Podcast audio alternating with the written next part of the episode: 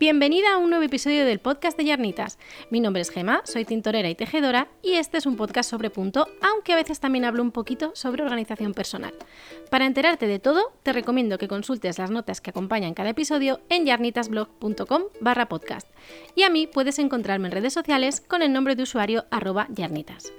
No penséis que he olvidado que este mes se celebra October y por tanto el contenido del podcast va a estar enfocado a tejer calcetines y a los calcetines de punto. En este episodio voy a hablarte de algo que seguramente conoces de sobra y es el Afterthought Heel y de su compañero menos conocido, el Forethought Heel. Te contaré en qué proyectos utilizarlo, qué diferencia hay entre un tipo de talón y otro y lo más importante que es una duda que siempre nos suele surgir, dónde elegir el lugar perfecto en el que colocar este tipo de talón. Además, para acompañar a este episodio he diseñado un par de gráficos que puedes descargarte y que encontrarás en el enlace que aparece junto a este episodio en las notas. Así que, por favor, no olvides consultarlo. Muy buenas, ¿qué tal? Yo estoy ya a tope con, casi todo preparado y bueno, pues ultimando los últimos detalles para vernos dentro de nada en la feria de Barcelona Needs. si no me equivoco, si no me fallan las cuentas, eh, cuando, cuando este episodio vea la luz, eh, faltarán dos semanas exactas para que, para que nos veamos allí en Barcelona. Es el fin de semana del 5 y 6 de noviembre. Así que si tienes pensado pasarte por la feria, pues me encantaría que vinieras y, que me saludases. Y em, creo que es la primera, bueno, es la, es la edición en la que más madejas de lana voy a llevar y, y, bueno, más cositas también que voy a llevar conmigo. Así que tengo ya muchas ganas, estoy, estoy bastante nerviosa y bastante inquieta porque, bueno, pues ya sabéis, con el tema de la pandemia llevamos dos años sin, sin ir a ninguna feria. Así que, bueno, esto va a ser pues como, empezar de nuevo, ¿no? Va a ser otra vez como una, primera vez en el, tema, en el tema de hacer de ferianta. Pero bueno, mm, seguro que nos lo pasamos bien.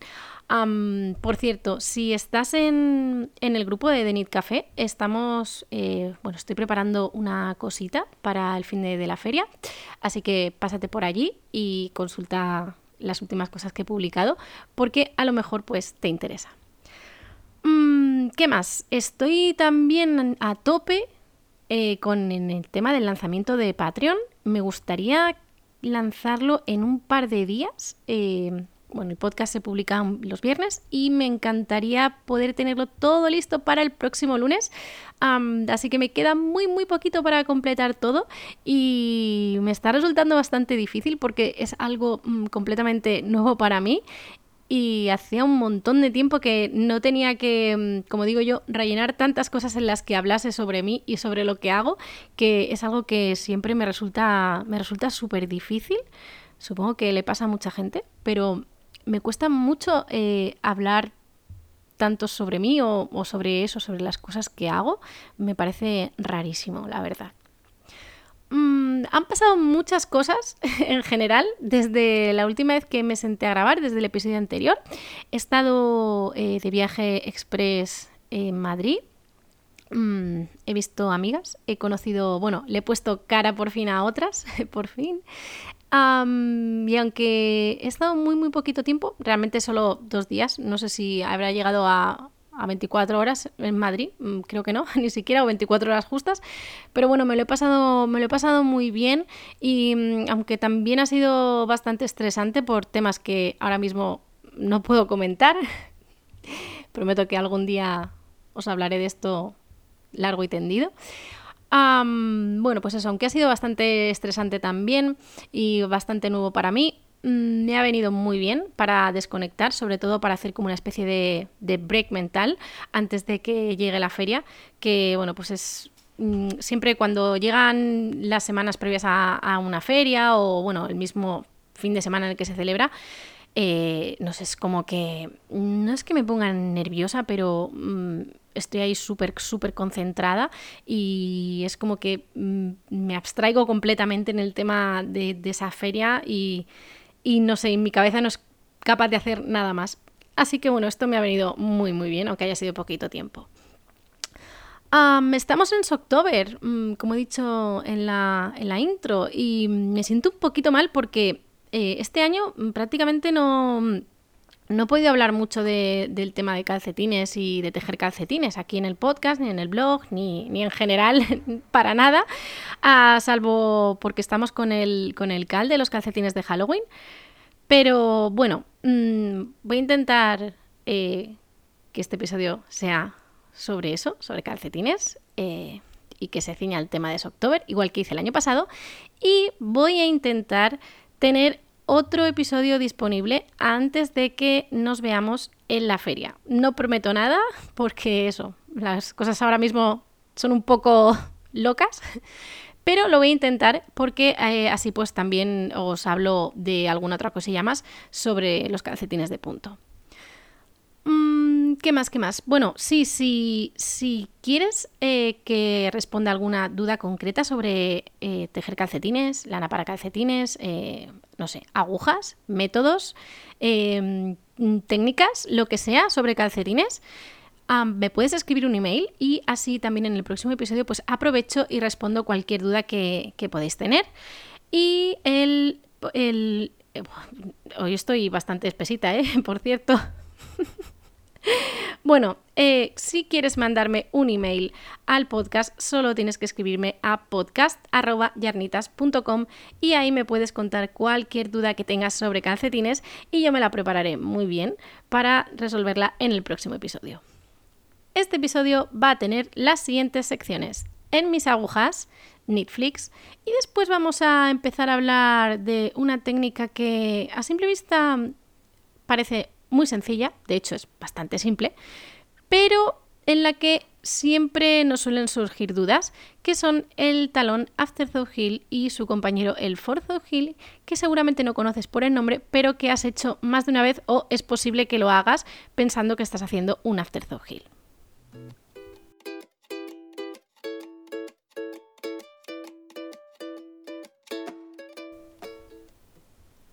En mis agujas.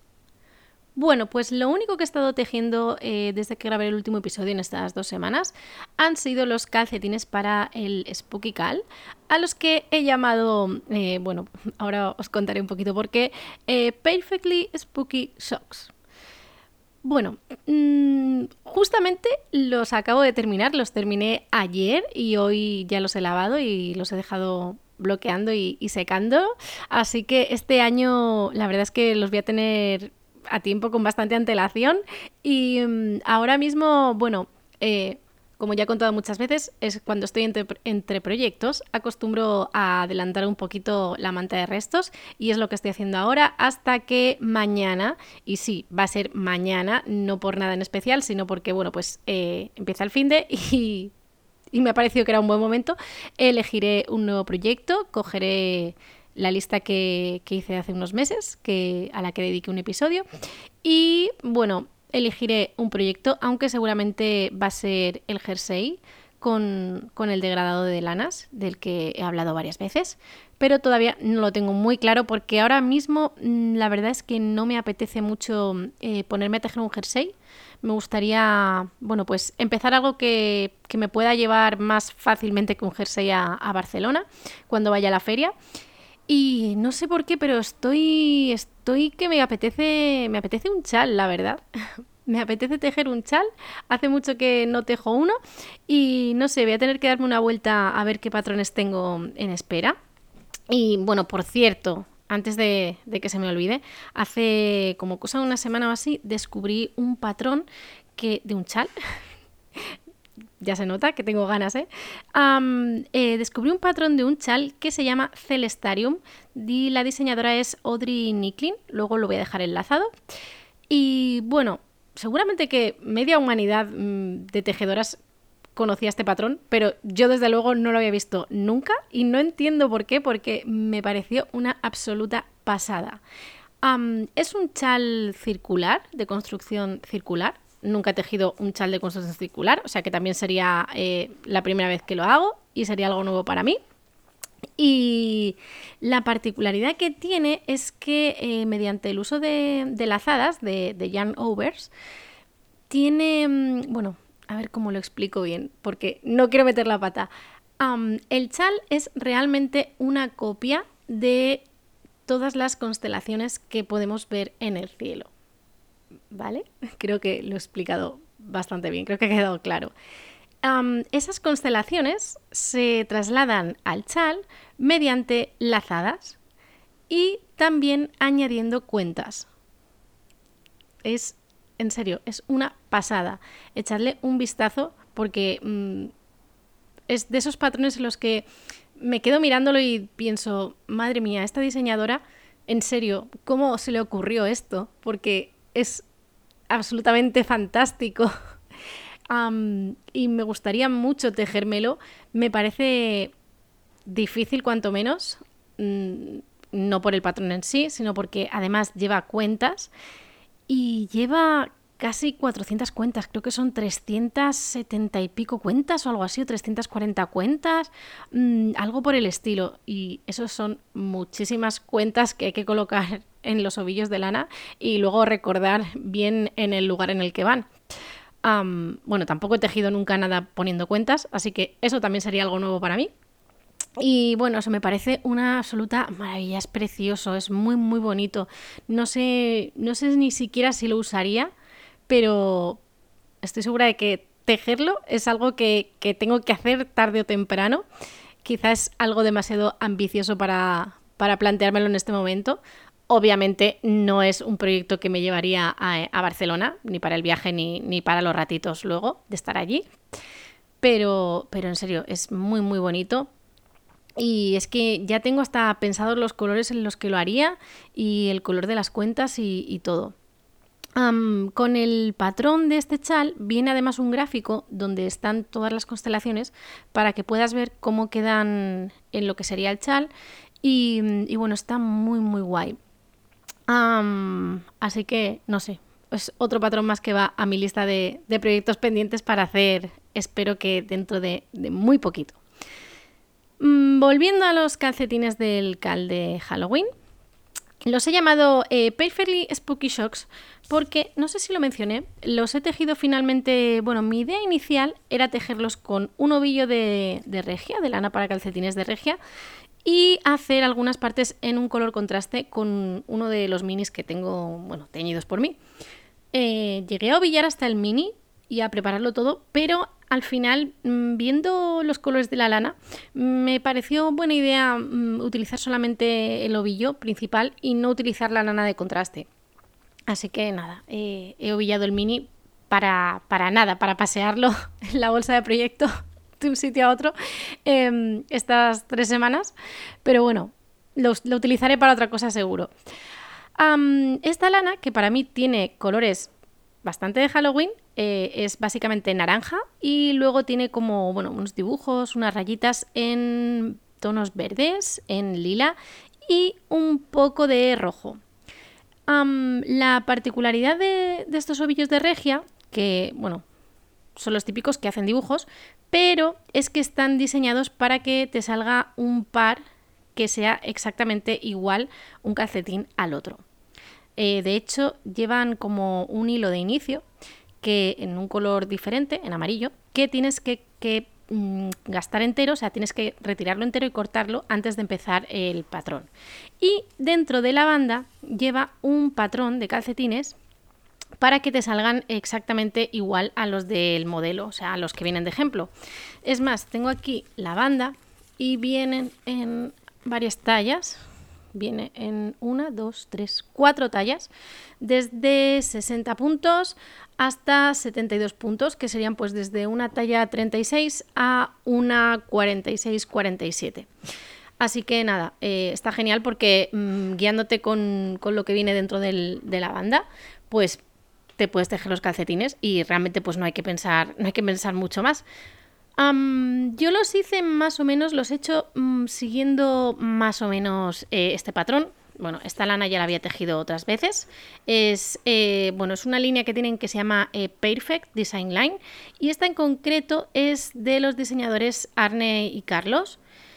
Y creo, aunque no lo pone aquí, que pertenece a una colección que se llama Setes Dal y el color es el 3827, por si, por si queréis buscarla. Luego la voy a dejar enlazada, pero bueno, por si acaso, ya os lo digo aquí, aprovechando que hoy sí que tengo aquí la banda del, ovillo, tengo la etiqueta.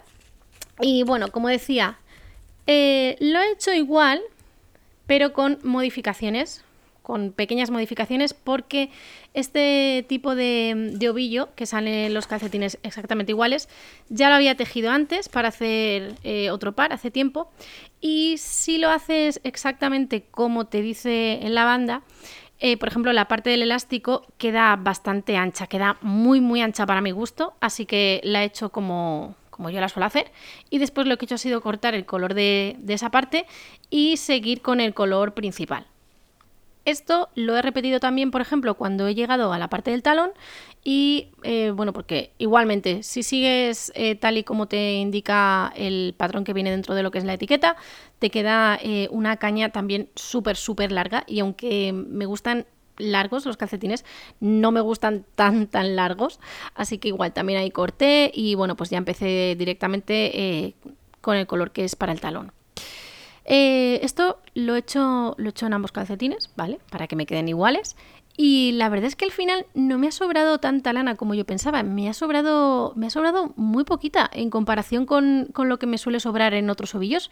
No entiendo muy bien el por qué, porque todos los, bueno, los metros son los mismos y, y, toda la lana que he ido retirando o apartando la he guardado. O sea que para eso, añadirla a mi manta de restos.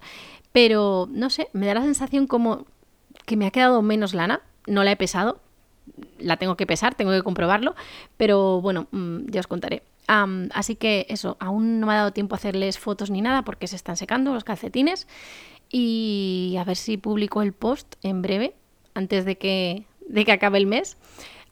por cierto, eh, he publicado ya el post, por fin, creo que voy a hacer una fiesta, del Team Roof que había acabado hace no sé ya cuánto, no sé cuánto tiempo, no sé cuántos meses, y, que era un proyecto de verano.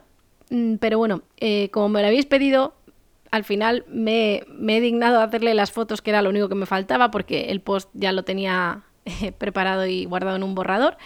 Y os he dejado ahí todas las modificaciones que, hice en el patrón para las que me habéis estado preguntando y lo queríais tejer eh, igual o, o parecido.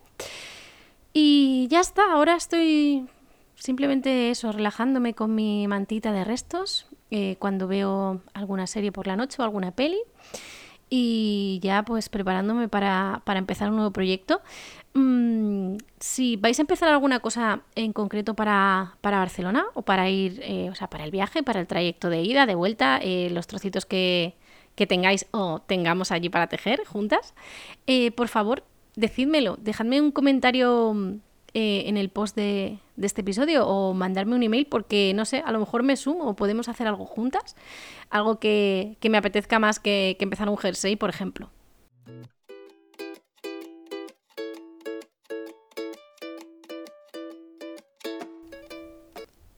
Netflix.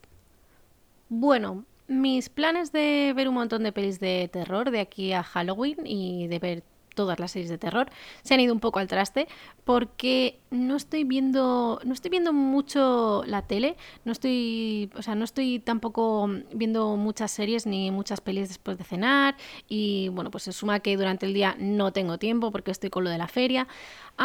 Estoy básicamente o trabajando preparando cosas para la feria o durmiendo.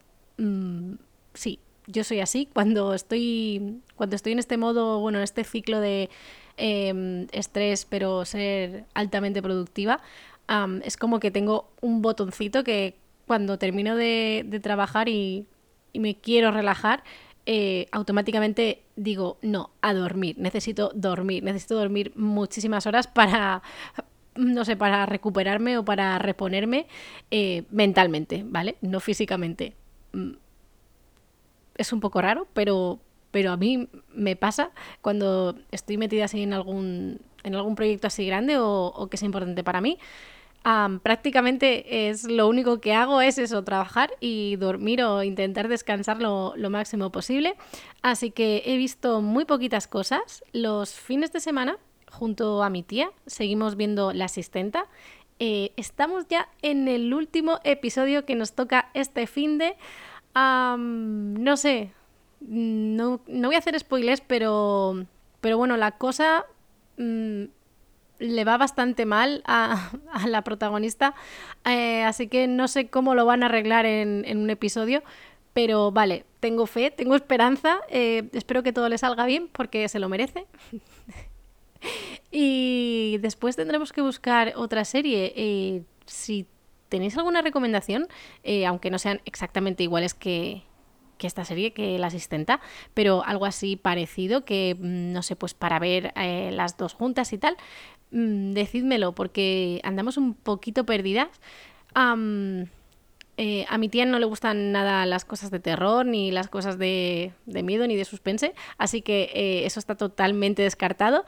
Y bueno, ya sabéis que le encanta eh, Virgin River y también está gustando mucho la asistenta, así que cositas parecidas por fin, porque mm, creo que hay muchas cosas por ahí.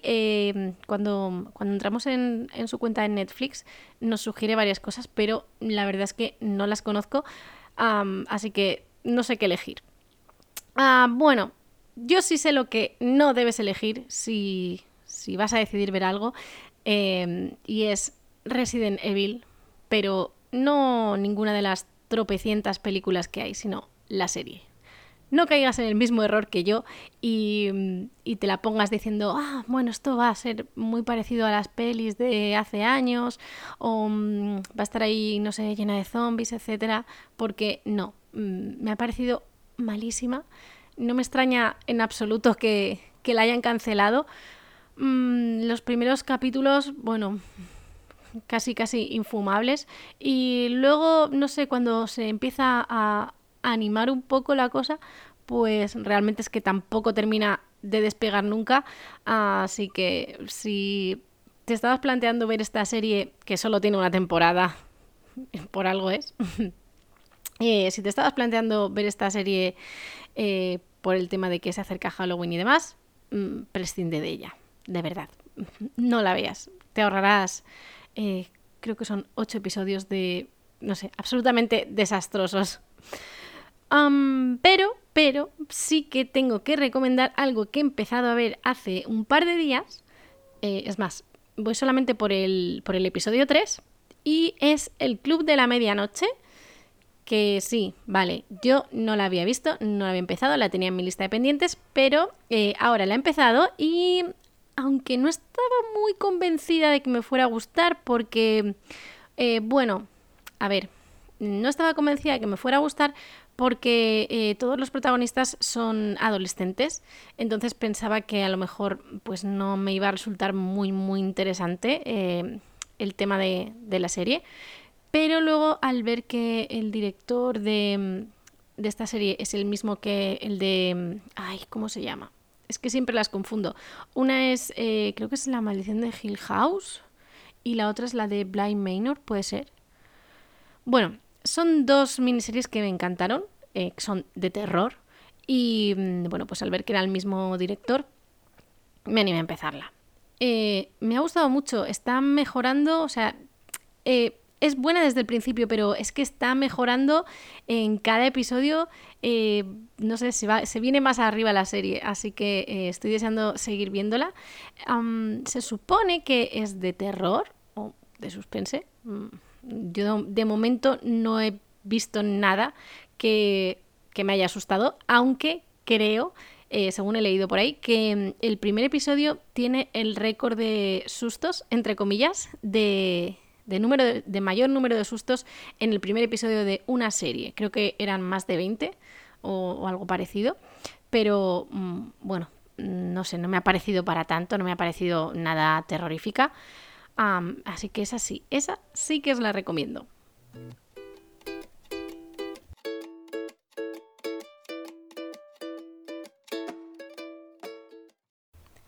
Sinceramente, no me puedo creer que esté haciendo un episodio del podcast dedicado al Afterthought Hill y al Forthought Hill, porque hasta hace no mucho en realidad era un tipo de talón que no me gustaba nada. O sea, no me, intentaba evitar eh, utilizarlo cuando tejía calcetines y mm, creo que era porque no había comprendido muy bien el funcionamiento, por así decirlo, de este tipo de talón. Y lo cierto es que ahora que, mm, que, bueno, que es un tipo de talón con el que he trabajado ya bastante y que pues he intentado eso, mm, entender mejor cómo funciona, cómo saber dónde colocarlo correctamente, etcétera, em, pues se ha convertido en, en una técnica que me gusta bastante, porque creo que tiene, mm, tiene sus ventajas y que además es que me parece que es muy muy sencillo de hacer y al final he conseguido que, mm, que sí sea algo que se adapte a mi pie, que era una cosa que, me pasaba al principio, que es que no, me parecía un talón cómodo de llevar. Pero bueno, con algunos ajustes eh, he conseguido que lo sea. Así que mm, hoy voy a dedicar el episodio a esta técnica que no es para nada difícil y también he preparado un par de gráficos que te puedes descargar, como he mencionado al principio del episodio, que te van a ayudar eh, a aprender, bueno, a saber dónde colocar este talón, incluso para calcetines que no sean de tu talla o para calcetines que tengas que tejer para otra persona. Primero de todo, eh, he mencionado en, en, este episodio que voy a hablar del Afterthought Heel y también del Forethought Heel. Y seguro que te estás preguntando ahora mismo, vale, mm, el afterthought lo conozco, todas lo conocemos, pero el otro tipo de talón no lo conozco. Y la realidad es que sí, sí que lo conoces muy bien porque eh, para mí realmente es exactamente igual que el afterthought, simplemente eh, con una pequeña diferencia y es que en uno cortamos eh, la lana justo donde vamos a colocar el talón y en el otro lo que hacemos es utilizar eh, un trocito de lana de, un color contraste para marcar el lugar donde va nuestro talón. Sí es verdad que eh, aunque son similares, no son exactamente lo mismo, pero mm, yo no sé si los consideraría dos tipos de talones diferentes. Como he dicho, cada uno tiene sus inconvenientes y tiene sus ventajas, así que os voy a hablar eh, pues de la diferencia que hay entre cada tipo de, de, este, de talón, de Afterthought Heel y Forethought Heel. Yo confieso que suelo utilizar eh, mucho más el Forethought Heel y que no tenía ni idea de que tuviera un nombre diferente. pero mm, ahora que, bueno, ahora que le he estado dando vueltas al tema de, del talón Afterthought para grabar el episodio y que me he preparado algunos apuntes y demás, me he dado cuenta que a lo mejor es muchísimo más sencillo simplemente utilizar el Afterthought Heel original donde cortamos la lana. Bueno, ¿qué diferencia hay entre los dos? Como he dicho, básicamente son el mismo tipo de talón, simplemente en uno vamos a cortar y en el otro vamos a poner una hebra de lana en color contraste. Además, también cada uno sirve para propósitos eh, diferentes, muy parecidos pero algo diferentes. Con el Afterthought Heel lo que hacemos es marcar en nuestro calcetín el lugar donde tejeremos después el talón. Cuando acabamos todo el calcetín, que sería como un tubo, simplemente volvemos a donde hemos puesto ese marcador, recogemos puntos en la vuelta de arriba y en la vuelta justo por debajo y cortamos en el centro de nuestro calcetín donde estaba colocado ese marcador. A partir de ahí lo que hacemos es deshacer un poco hasta llegar a, los extremos y, eh, bueno, hasta llegar a los extremos. No sería muy correcto decir esto. Sería mejor eh, decir que deshacemos hacia cada lado hasta que tenemos la mitad de los puntos de nuestro calcetín o de nuestro tubo de calcetines colocado en estas agujas y hemos dejado ese hueco libre al completo para tejer ahí el talón. Esto tiene algunas ventajas, como por ejemplo que puedes eh, estar tejiendo todo el calcetín de una vez sin tener que pararte a hacer el talón y sin tener que pensar, eh, por así decirlo. No tienes que... No tienes que preocuparte de dónde vas a colocar el talón, no tienes que medir nada. Mm, puedes, por ejemplo, no sé, estar viendo una película o estar viendo una serie y no prestar atención al calcetín y simplemente pues tejer, tejer y tejer. Y después ya pues ponerte a hacer el talón cuando tengas un momento en el que estés más tranquila. Esto está muy bien también, por ejemplo, si tienes que tejer unos calcetines para alguien y no sabes todavía qué talla de calcetín utilizan, o sea, qué talla de, pie tienen, porque eh, tú simplemente después ajustarás dónde va a ir ese tipo de talón. Y no tienes que, bueno, cuando lo sepas, eh, pues ya lo marcas, lo dejas marcado y luego vuelves ahí y haces el talón. Así que, bueno, tiene pues sus ventajas. También es muy, muy guay cuando estás tejiendo eh, lana de esta que va formando dibujos o cuando estás tejiendo una lana de las que forman diferentes franjas de color o rayas. Cuando mm, tejemos esta lana, si utilizamos un talón normal de, por ejemplo, de vueltas cortas o mm, un talón de solapa, lo que nos sucede es que rompemos el dibujo que tiene la lana. Y sin embargo, si hacemos un after heel o un forzo no estamos rompiendo eh, esa serie de, de rayas o de franjas de colores diferentes. Eh, si una nota en esto, y es que si estás utilizando este tipo de lana que forma, forma dibujos o forma franjas, tienes que asegurarte de que, vas de que colocas después el talón en un lugar en el que termine una franja y empiece otra, ¿vale? Porque si no, pues se te va a quedar un color a medias en un lado del talón y el otra mitad del color se te va a quedar en la parte de arriba o en la parte de abajo del talón. ¿Qué más? Ventajas. Em, funciona exactamente igual tanto si tejes los calcetines desde la puntera hacia el elástico como si los tejes desde el elástico hacia la puntera. Así que eso es muy guay porque no tienes que hacer ningún tipo de matemáticas, eh, ni, siquiera, ni siquiera cuando tejes el talón al final, mm, porque básicamente es como, como si fuera una puntera, solo que la colocamos en la parte del talón. Dicho esto, qué diferencias hay o para qué utilizaría este talón y para qué se utiliza el Forzo Heel, que es muy, muy similar. Con el Forzo Heel, aunque realmente estamos haciendo mm, lo mismo, salvo el paso de cortar, em, tenemos, o hacemos el mismo tipo de talón, pero la forma de colocarlo en nuestro calcetín es distinta. Porque una vez que coloquemos esa lana de contraste, ya no podemos eh, cambiar la ubicación del talón. No podemos, por ejemplo, colocarlo más alejado de la puntera o más alejado del elástico. Ya tenemos que colocarlo donde hemos puesto esa hebra de contraste. Entonces, eh, por un lado, es igual que el afterthought en el sentido de que no tienes que pensar, simplemente cuando llegas al sitio donde vas a querer colocar tu talón, tejes la mitad de la vuelta con una lana de contraste y luego sigues tejiendo normal con tu hebra principal, pero eh, ya no puedes después cambiar el, talón de sitio. Y eso, pues, bueno, para algunas, si es para ti, por ejemplo, que conoces bien la medida de tu pie, pues no hay ningún inconveniente. Pero si estás tejiendo para otra persona o si luego cambias los cálculos de tu calcetín, pues mm, es un poco una faena porque ya no puedes, no puedes cambiar la ubicación de ese talón. Salvo eso, son exactamente iguales. Se tejen igual, se recogen los puntos igual, después se quita, se corta o se quita, en el caso del forzujil, la hebra de contraste y el talón se teje exactamente de la misma forma como si fuera una puntera de, un calcetín. Y sé que normalmente cuando tejemos este tipo de talón, nuestra mayor preocupación es esa, la de colocarlo eh, en el lugar correcto y que luego pues no nos quede el calcetín demasiado corto o demasiado largo pero me parece que es también súper importante saber adaptar este tipo de, talón eh, a nuestro pie. O bueno, o en el caso de que vayamos a tejer el calcetín para otra persona, en adaptarlo de forma que sea cómodo de llevar en general. ¿Qué pasa? Que mm, yo, por ejemplo, cuando empecé a hacer este talón, eh, y era uno de los motivos por los que lo detestaba, em, simplemente recogía los puntos, tejía una vuelta o un par de vueltas y ya me ponía a hacer las disminuciones para darle esa forma de, talón. Y eh, lo que pasa cuando haces esto es que cuando terminas ese talón y te pones el calcetín no resulta nada cómodo de llevar porque eh, tira muchísimo de la parte superior del pie.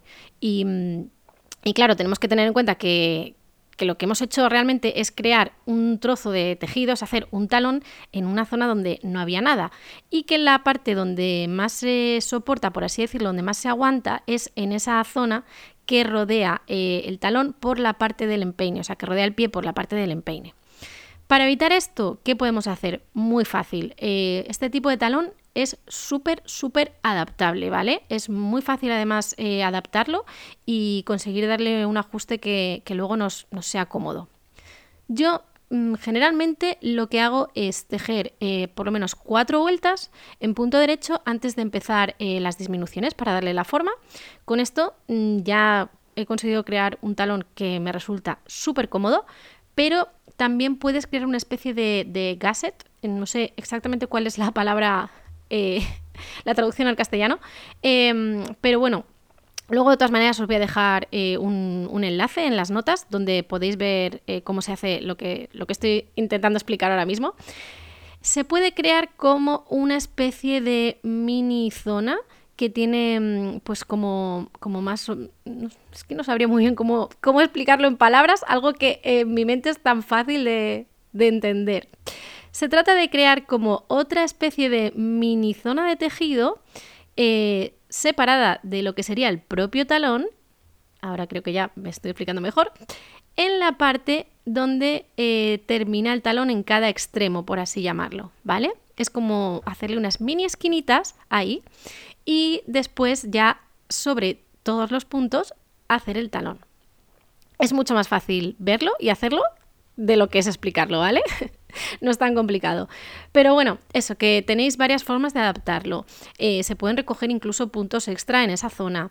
Y al final eh, puedes tener un talón que te resulte completamente cómodo y que pues sí que quieras llevar y no hagas como yo y evites eh, tejer este tipo de talón. Como veis, las diferencias son súper, súper fáciles.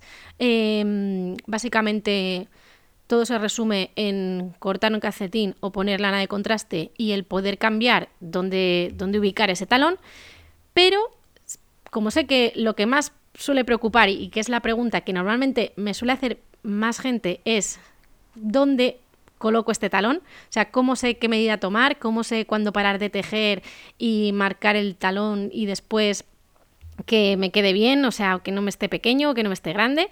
Bueno, pues he preparado un par de gráficos tanto para el After Heel como para el For Heel y ahí vas a tener todas las medidas y vas a saber cuándo colocarlo sin tener que medir, sin tener que saber eh, la talla exacta de la persona en cuanto a centímetros, porque bueno, ya sabéis, si tejéis calcetines, que una cosa es la talla de zapato que gastes y luego, pues bueno, lo que es la medida, la medida exacta de tu pie. Em, pero con estos gráficos lo vais a tener muy muy claro, así que os recomiendo que, bueno, que os los descarguéis y los imprimáis. Y pues si queréis podéis llevarlos con vosotras en, vuestra libreta o tenerlos en el móvil. Y con esto ya no vais a tener ningún tipo de problema a la hora de colocar el After Heel y el For Heel. Como he dicho, si tenéis cualquier duda sobre calcetines, sobre cómo tejer calcetines, eh, aprovechando que estamos en el mes en el que se celebra October, pues mandadme un email o escribidme un comentario en redes sociales, me podéis contactar por Instagram o enviadme un email a podcast.yarnitas.com y en el próximo programa pues puedo compartir, o sea, puedo responderos esas dudas y preparar algo más especial o algo que sea algo más concreto, como he hecho en este caso con el After Hill. Espero espero que después de este episodio eh, ya no tengas ningún miedo a tejer este tipo de talón y sobre todo adaptarlo para que te resulte muy cómodo de llevar.